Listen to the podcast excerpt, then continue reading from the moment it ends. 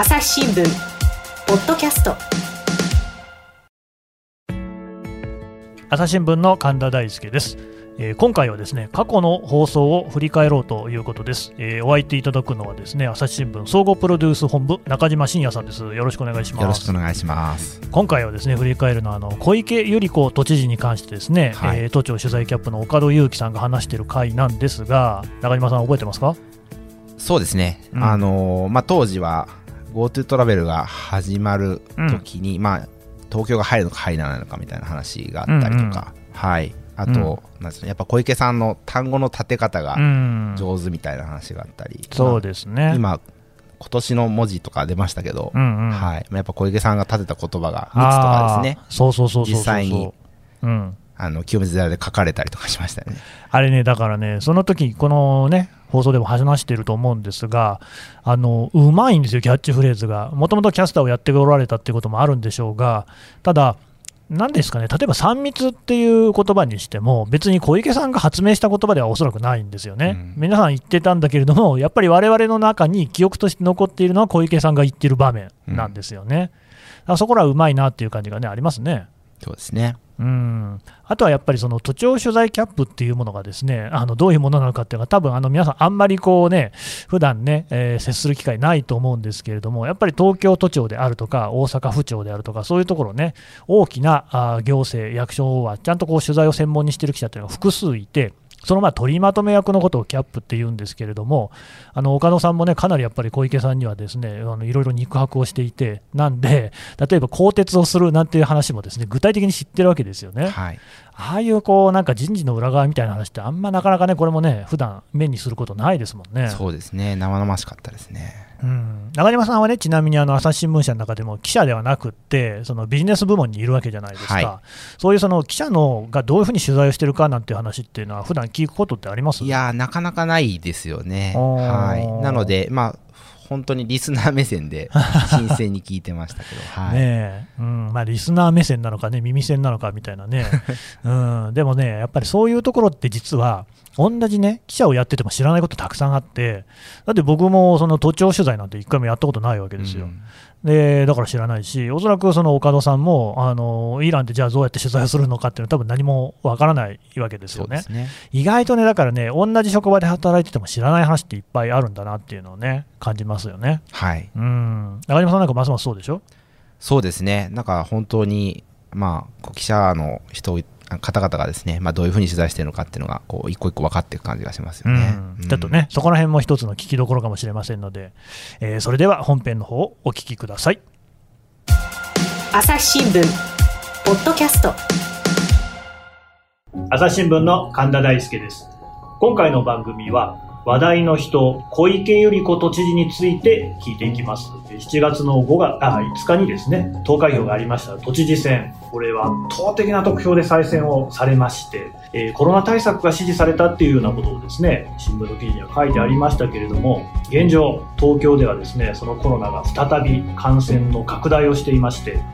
けれども、その小池さん、どこに視線があるのかなっていうと、国政なんじゃないか、そんな話も聞いたりとですね、最近またこの話題が絶えない小池百合子さんなんですけれども、東京都庁の取材キャップを務める岡戸裕樹さんから、どういう人なのか、実像を聞いていきたいと思います。朝日新聞ポッドキャスト今回のゲストは、東京都庁の取材キャップを務める岡戸裕樹さんです。よろしくお願いします。あよろしくお願いします。えー岡戸さんね、え都庁の取材をされているということですが、いつ頃からされてるんですか？今回はね、昨年9月からで、うんその前は2012年の4月から。あじゃあ、都庁の取材は2回目。そうですね、はい。ははははえー小池さんっていうのは、じゃあ、まあ、2回目の取材の時に、えー担当になったってことですから、1回目の時は誰が都知事だったんですか？あの、石原慎太郎さんの4期目のちょうど1年経ったところですね。石原さんね、4期もやったんですよね。うんで、小池さんっていうのは、じゃあ、まあ、今回、その都庁、去年の9月ですか、に取材をすることになったのが初めての。あの、実は、外れた時も、えっ、はいと、2010年、16年の小池さんの初当選のはいはいその後あの、都民ファーストの会が出た17年の都議選都議は、あ選ね。の、応援で取材してたので、あはい、全く知らないってわけではなかあ、った。なるほど。岡田さんはだからずっと東京社会部にいて、担当は変わってるんだけど、やっぱり、あの、都庁のね、取材経験があるっていうことで応援なんかはしてると。そういうことですね。うん。で、まあ、ここ1年弱ぐらいはもうつぶさに小池さんの様子を見てたってことですよね。そうですね。つぶさと言えるかどうかも、まあ、顔、顔は見ておりました。あの、振り返って、はいその、小池さんの担当をする都庁キャップになるっていうのが決まった時の第一印象というか、思いってどんな感じでした？うーん、小池さんっていうところにフォーカスすると、うんまあなんか、えー排除発言ではい。勢いを失い、全くニュースに出てこなくなって、排除発言っていうのはあれですよね。希望の党で民主党との合流の時に、あの民主党の中で考えの合わない人を排除いたしますと言った、そうですねあれですよね。なので、ああ、なんかあんまり、まあ、で、五輪とかは迫ってたので、うん。まあいろいろ話題あるなと思いましたけど、なんか都知事の言動がそんなにニュースになるっていう、あうん。とこじゃないなっていうのは、まあ1回目の石原慎太郎さん時とはちょっと違うなっていう。まあね、石原さんは当時からもうすごくこう言動でね、席に賑わせてましたし、他方、小池さんってね、しばらくそうなんですよね。我々も忘れてますけど、実は、あの、裏方というか、あんまり表に出て、あの、報道されるってことなかったですよね。そうです。今回あの来るにあたって、9月前の、えー全国ニュースを見てたんですけども、ほぼ小池百合子さんっていう人が、少なくともうちの全国ニュースで、出てこない。あの、大きなニュースになるってことはほとんどない状態です。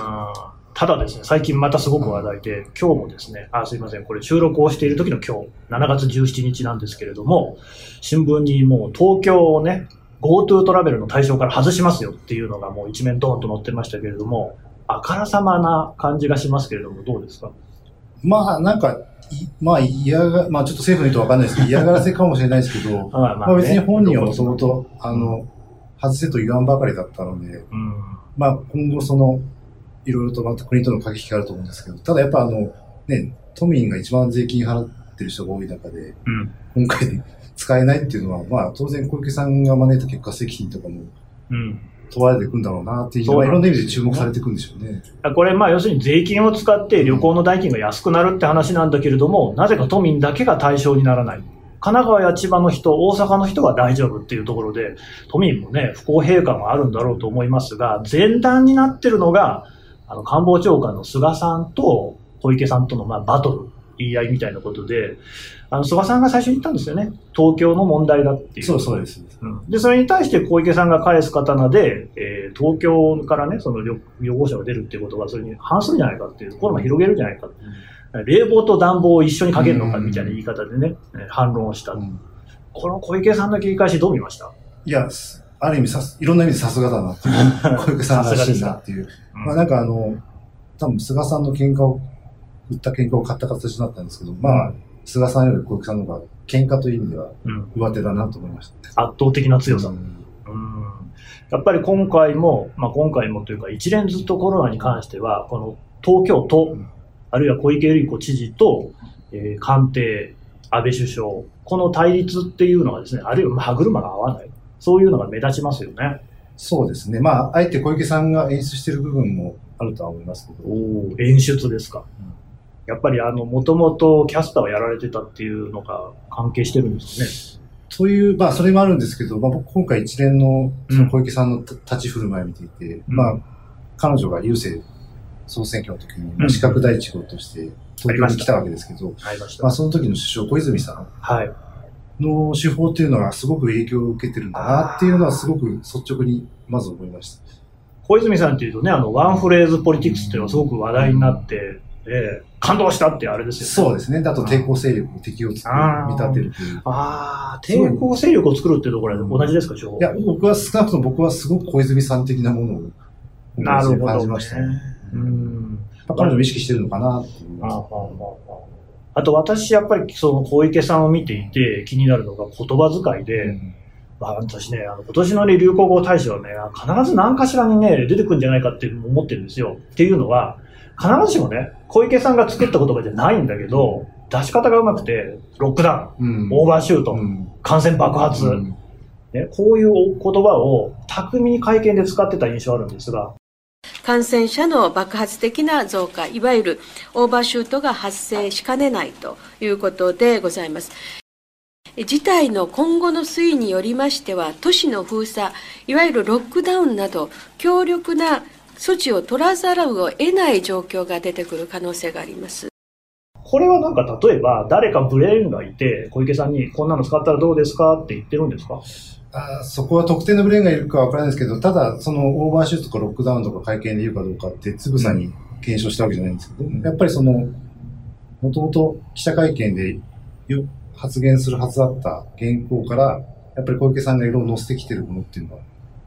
ありますね。あ、つまり職員が原稿を書いたんだけど、はい、そこに小池さんがこういうふうにか、はい、言いたいってことで変えてるってことですか？そうですね。で、これ、はっきり、あの、今回ちょっと外れちゃうんですけど、うん、小池さんが載せた有名な言葉っていうのが、うん、もう皆さん忘れてるかもしれないですけど、去年、えー、秋にあの、マラソンが五輪の札幌にするとき、ね、ありました。まあ、あの時もすごく組織委員会、IOC と揉めたんですけども、そ、ね,、の最後の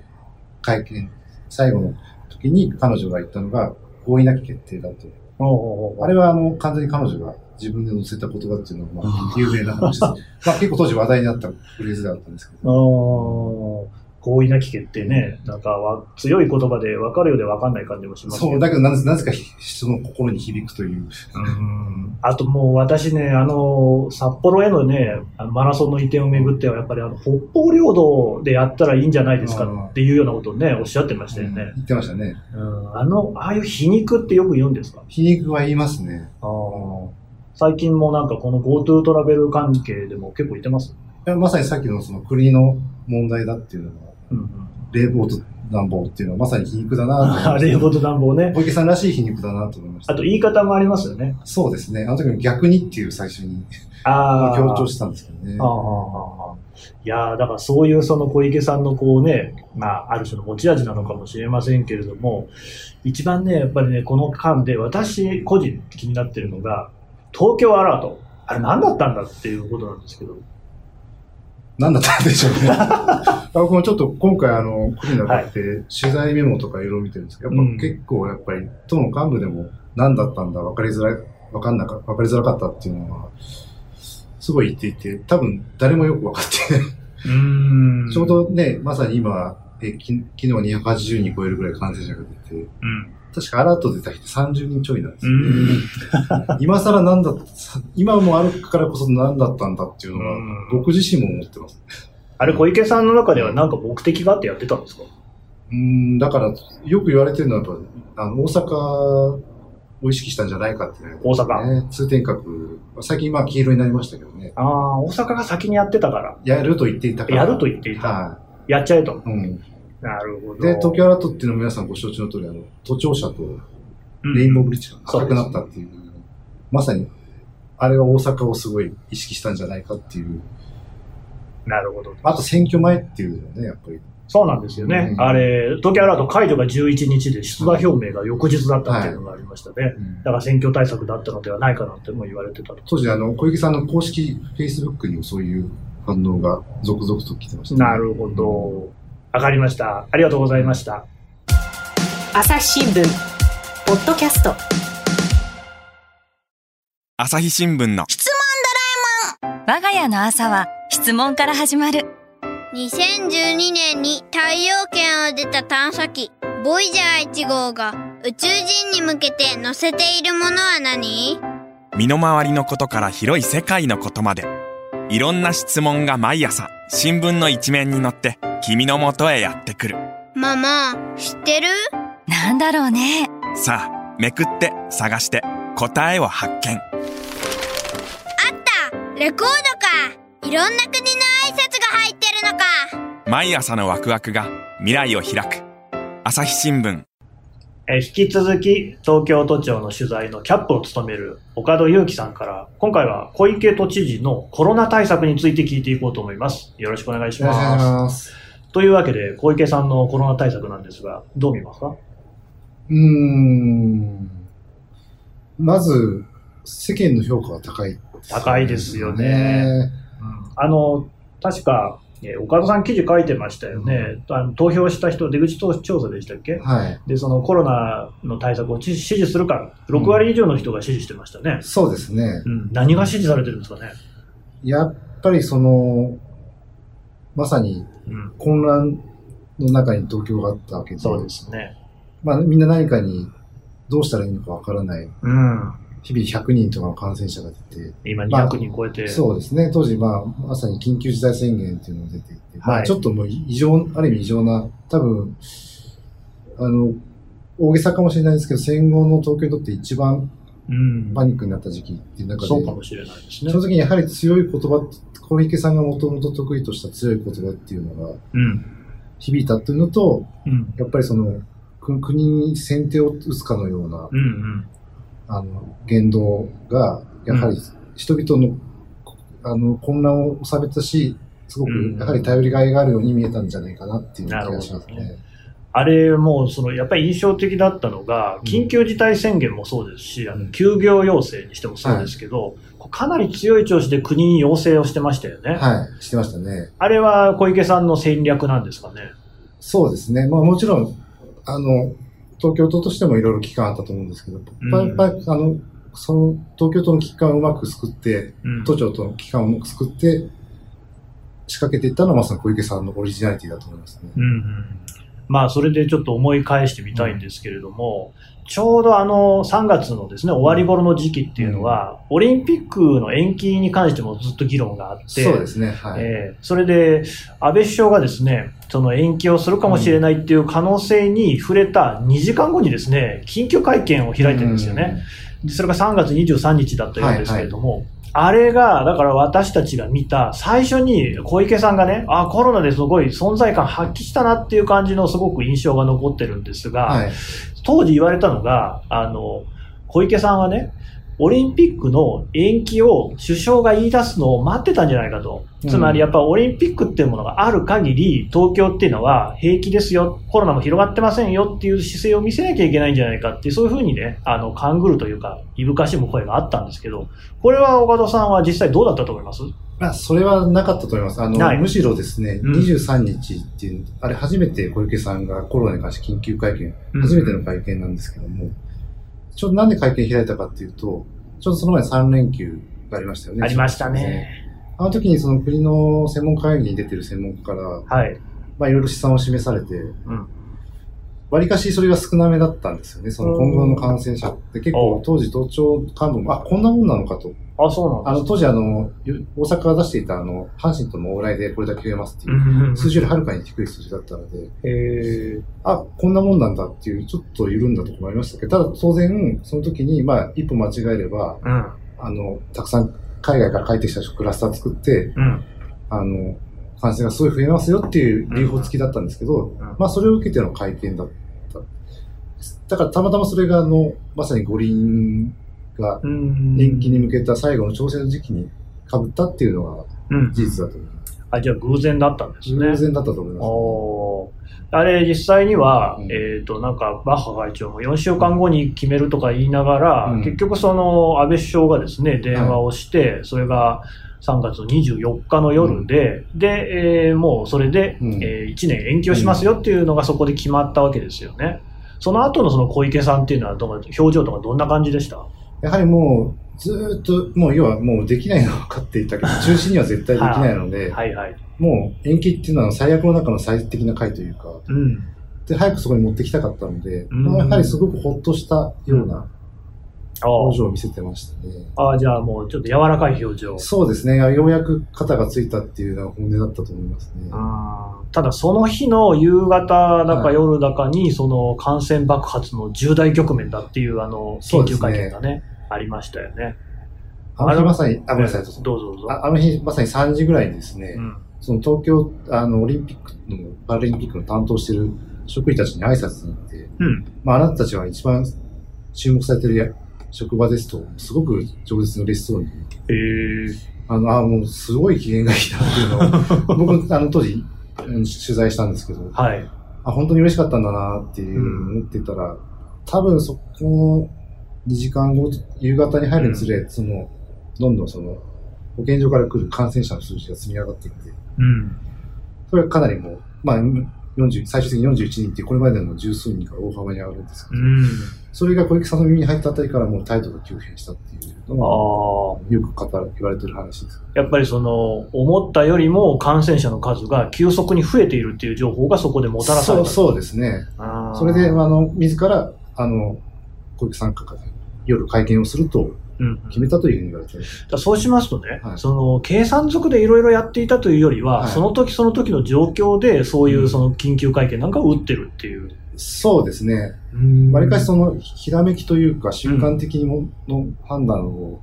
する印象が強い人だなるほど、なっていうのは思いね。ますね。いや、今回のね、その、菅さんとのですね、やりとりというか、政権とのやりとりをめぐって、その記事もね、朝日新聞の記事の中にも、政権の幹部が、あの人はもう小池さんっていうのは目立つのが天才的にうまいっていうふうに評したとありましたけど、これ岡田さんから見てもそうですか？いやー、ちょっと想像以上の凄さを感じますね。ああ、うん9月に着任した時にはそういうふうになると思わなかった。うんちょっとここまです。まあちょっと賛否はいろいろ置いといて。もちろんね。やっぱりその、す目立つ、いかにその強い発言して人のところに届けるかっていう意味では、やっぱりちょっと、あの、舐めてたなっていうところ。もう予想以上だったなっていうはいね。うんうんうんうんだ今回のその国との対立にしても、小池さんのパフォーマンスがずっと勝ってる感じしますよね。そうですね。うん今回もまあ、これから先まだまだ続くと思うんですけど、うんうんまあさっきも言ったように菅さんが打った喧嘩だとすれば、なんか小池さんが一枚上手だったなという。うんで、今のその3月、まあ、あるいは4月の話に振り返ってみてもですよ、その、例えば、緊急事態宣言も、やんなさい、やんなさいと言って、結局、その、押し切られて安倍さんがやったような形にはなってますよね。形にはなってますね。多分、もともと考えてたことなんだろうけど、そういう形になったし、そうですね。休業要請にしてもう、ん。すごく覚えてますけど、あの、うん西村経済再生省とはい。ずっとこうやり合っていいや、て、やってました。で、あの、要は休業要請する範囲がね、うん。だいぶあの国と都で考え方が違ったんだけど、まあ最終的にはもうほとんど都の案がそのままね、あの採用されたような感じでしたよね、あれ。そうですね。あと、国あの当時国が嫌がったのは、あの、2週間様子見ましょうっていうう。ん、だけども、小池さんは今すぐやらなきゃいけないっうん、ていうところも含めて、まあ、最終的にほぼ満額回答うん。だったんじゃないかなと思います。結局小池さん勝ってんですよね。勝ってるからね。あの、少なくとも世間はそういうイメージを持うん。ってるんじゃないですかね。で、その、さっきもその第1回の投稿でちょっとね、お話ありましたけれども、大阪に対する意識っていうのもやっぱりあるんですかね？あ本人からどう思ってるかわからないですけど、うん周りの幹部はそれはみんなそうだろうっていうのは。この間、だからその小池さんと同じようにですね、注目されたのが大阪の吉村知事で、で、あの、大阪モデルっていうのを立ち上げてですね、すごく評判を上げましたよね。小池さんどう見てたんですかね？いや、ちょうどあの頃まさに大阪モデルって出てきたのは5月の連休うんうん。ぐらいに、まさにその緊急事態宣言を延長するかどうかの時期と重なってると思うんですけども、わりかしあの、なんかメディアの人気投票みたいなのでも、うん。吉村さんの上に行ってたりとかして、うん。多分一番吉村さんが大阪モデルに輝いてた時期だったと思うんです。輝いてたとか目立った時期だったと思うんですけどそうですね。その時にまさにその、緊急事態宣言延長するかどうかの時期で、うん。その時東京都で何が起きてたかっていうと、はい。あの、皆さん覚えてます休業要請ええ、した店にあの協力金っていうのを、ありましたね。あれ全部で960億円かかるんですけど、あであの時にもう一回その緊急事態宣言延長するならもう一回やらなきゃいけないんじゃないかって議論がはい。また960億円払わなきゃいけない。はい。当然都の幹部はものすごく大変な金額です。はい。小池さんも聞いてる話だと当初は、まあ、さすがに追加支給はできないだろうと思ってた時期に、ちょうど吉村さんがすごくテレビに出まくってて、うん。ニュース番組でもわりかし称賛されてるような節があって、うんこれはもう本人に聞いてないんでわからないんですけど、うん。はい。吉村さんを見て何か打ち出さなきゃいけないと思って追加支給を決めたっていう、ははっていう憶測もあるぐらい、やっぱ、ね吉村さんのことはすごく意識してたんじゃないかっていう。そうなんですね。だから、あの、協力金をめぐってもね、うんあの、やったこと自体はそれは政治判断でいいことなのかもしれませんが、その動機の部分がね、ひょっとしたら嫉妬だったかもしれないっていうのが、やや皮肉な感じもしますが、はい。どうもありがとうございました。朝日新聞ポッドキャスト朝日新聞ある聞きは、人工音声が伝えるニュースサービスです。外に出かけたらスマートフォンのアプリで、お家にいるときはスマートスピーカーに、朝日新聞のニュースを聞かせてと言ってください。あなたの知りたいニュースどこででも、朝日新聞ある聞き。たった5分で今日のニュースをまとめ聞き。引き続き、朝日新聞で東京都庁の取材キャップを務めます、岡戸祐樹さんから、今度はですね、都知事選について、あるいはその後について聞いていこうと思います。よろしくお願いします。よろしくお願いします。というわけで、小池さんですね、圧勝でしたね、圧勝でしたね。都知事選。歴代2位の得票数。うん。もうなんかた大差をつけてね、あの時点も全く寄せ付けない横綱相撲でしたが、なんであんなに圧勝できたんですかね。まあ、やはりコロナで目立ちまくってた。まあ、だから、あの、先ほども言った、あの、はい希望の党の排除発言で一度、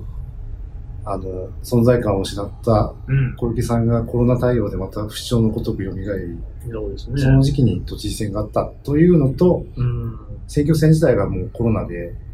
埋没してしまった。それはありますね。あとはやっぱりその、有力な候補がいない上に、はい。宇都宮さんと山本太郎さんっていう、ええまあ、似たような考えの人うんうんうんが出てしまったっていうところそうですね。どうもその勢力が野党側が結集にこう失敗したっていうのはあるみたいですけれども、だまあ、それにしても随分ですね、雪崩を打ったように350万を超える360万、60万ね。はい。票を集めたっていうことは、これはすごいなと思うんですけれども、他方ですよ。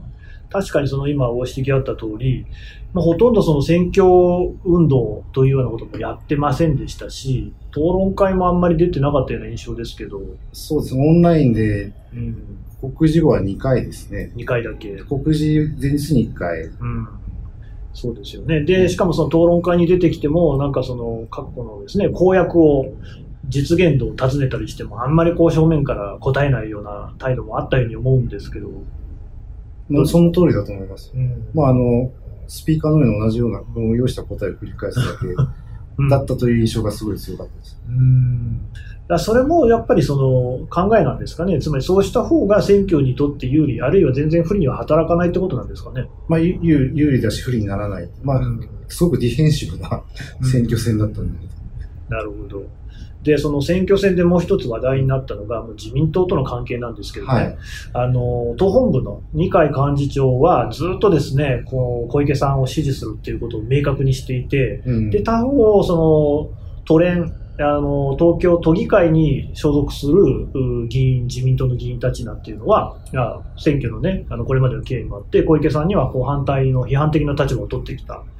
えでもそこを全然こう気にしないで、小池さんはもう二階さんの方をこう見ていたっていうような印象があるんですけれども、これは岡田さんからはどういうふうに見えていましたか、全くその通りですね。ああなんでそういうふうになるんですかね？まあ、もともとその前回の、あまあ、前々回になる、2016年都知事選の時に、彼女は自民党から出ようとして、うん。拒否されて無所属で出たっていう経緯がありました。彼女の言い分としては、一度私は自民党本部に立てついたことはないんだてついたことはな。ないいんだ。あうんあ。た逆らってない。トレン、あの時もあの皆さん覚えてるかな、ブラックボックスっていうことを、おお。あのじ何でしたっけ？ああの自民党トレンはブラックボックスだっていう。ああの時もだから自民党トレンって言い方をしてなるほどね。うんトレンだと。うん党本部じゃないと。うんうんで、それもさっきのあの、小泉さんのね、うん政治手法に学んでるっていうお話ありましたけれども、とトレンというものを一つのこう抵抗勢力と見そうですね。立てた。はい。あーそのやのやり方は一貫してるんですね。一貫してますね。何か抵抗勢力を作らないとうんうん気が済まないって言ったら怒られちゃうかもしれない。そんな風に見られてもまあ致し方ないぐらい、やっぱりなるほどね。抵抗勢力を作るのがうまいんですうまいですね。ただ、一方で、二階さんは、もう小池さんが来たらいつでも推薦を出すって言ってたのに、推薦受けなかったですよね。はい、受けませんでした。あれはどういうことですか？あの、まあ、いろいろと憶測はあるんですけど、うん。まあ、もともとはその、少なくとも自民党側は推薦を、依頼を出してくるという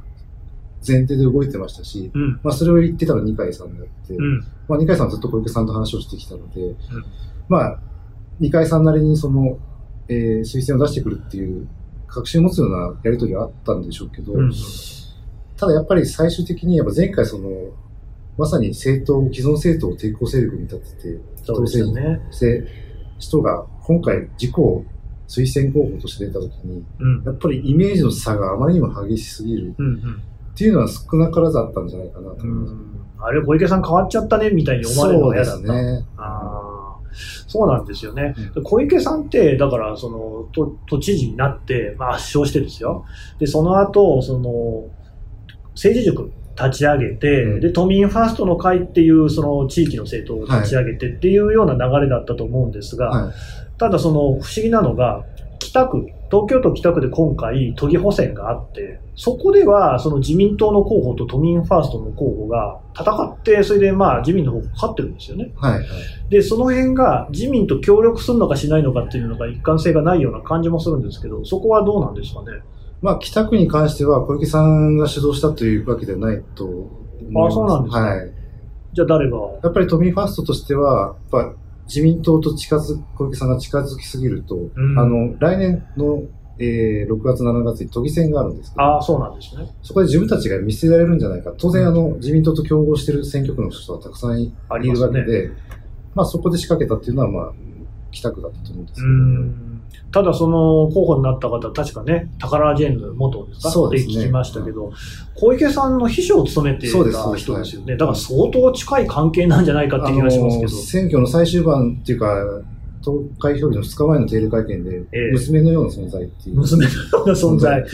それにしてはなんかそんなにこうバックアップしなかったようにも見えるんですが。まあ、それは当然自民党との関係があるし、もともと言われてたのは、その自民党と都議都知事選に向けて手打ちをしてた時に、はい。まあ、都議補選は関与しないっていうふうななるほど。密約があったかなかったかの、まあ、少なくとも自民党はあったと噂されてる。はい。うんそれもじゃあその、そこを審議を通したし、二階さんの顔を立てたってことなんですかね。そうですね。ただやっぱり僕若干、はい。小池さんはどっちかと仕掛けたなと思うんですけど、やおっぱり定例会見で何も、あの、選挙の話は言わなくていい、ししないって言えばよかったのに、やっぱ娘のような存在ってうん。言ったらある意味エールだったのかなっていう、彼女なりの、なるほどね。ただなんかもう都民ファーストの会とその小池さんの関係っていうのは、今一つ見えないんですけど、どういう関係になってるんですかね？もともとあの、都民ファーストの会っていうのは、まあ都議選を視野に、うん。前回ですね、はい。あの、まあまさにその、ブラックボックスだった自民党都議会はい。に仕掛けるために、まさに生まれたせえ地域政党であって、で、まあ自自民党と手打ちすると、確かにその存在意義がなくなっていくし、うん。小池さんの重要度も重視するのもすごく下がってるとは思うんですけど、はい。ただやっぱりその、ここで自民党と手打ちして、うん。あの、来年の都議選とか、うん彼女がいざ国政進出を目指すときに、うん。自民党と手打ちしきりたくないっていうか、やはり何かしら自民党と駆け引きするカードを残したいっていううん。いう時にその北区のその最後娘の存在って言ったのもそうだし、やっぱ都民ファーストの会ってまだまだ一応カードとして持っておきたかったのかなっていうすみ私の個人的な。はい。いや、いいんですよ。はいあの、もうこの番組はすべてね、岡戸さんの個人的な意見を伺ってるんで全然いいんですけど、そうか。だ都民ファーストの会っていうものは、もう小池さんの中ではカードであると。だ今の話なんかも、その、北区のですね、うん。えー私の娘のような存在だっていうと、すごくこう、人情に熱いようなね、うん。印象を受けますけど、うん。どちらかというと、そういったそのカードとしての計算があるんじゃないかっていう、そういう見方ですか？あそうですね。あ面白いけど怖いですね。まあ、なんかその娘っていうような存在までそうやって使っちゃうのかっていう気もしますけど、うん。どうですか、その辺っていうのは小池さんの政治手法っていうのを見ているね、岡戸さんには、それはもう、いつものことなんですいつものことで、それはあの、まさに彼女の政治家としての網を見ても、かはい。時のまさに細川さんから始まり、小沢一郎であり、うん小泉純一郎であり、あの、時の権力者とすごく近づくんだけども、離れた上に批判するっていうのが、うん。彼女の常ですし、やっぱりその人に対しての執着っていうのは、まあ政治家ってもともと、ね、人に執着しすぎたらできないってころがありますけど、それにしてもやっぱすごくないなっていうのはやっぱり、なるほどね。うん、感じますね。うーんそうですか。まあでもそれでね、あの、ここまで渡り切ってきたっていうのはすごいのかもしれませんけれども、やっぱりあの、どうです？噂されているように、国政への復帰に目が向いているように思いますか？思います。はあ、それはどの辺から、いや、あのー当選後に、あの、国政進出に聞かれた時にも、うんまだ都知事都知事として当選したばかりなので、はいというようなことをおっしゃってまして、はい。否定はしなかった。ああ、なるほど、ね。だし、やはり彼女はやっぱり、都知事になりたいというよりやっぱり首相になりたいっていう思いが強いと思うので、しかも今、ね、ポスト安倍っていうことも出始めてるのかそうなんですよ。出ないっていう、国政に戻らないという判断はなんかないんじゃないかなっていう気がします。そういう選択肢は見えないっていうことですもんね。ありがとうございました。朝日新聞ポッドキャストこの番組へのご意見、ご感想をメールで募集しています。podcast アット朝日 .com p o d c a s t アットマーク朝日 .com までメールでお寄せください。ツイッターでも番組情報を随時紹介しています。アットマーク朝日ポッドキャスト朝日新聞ポッドキャストで検索してみてください。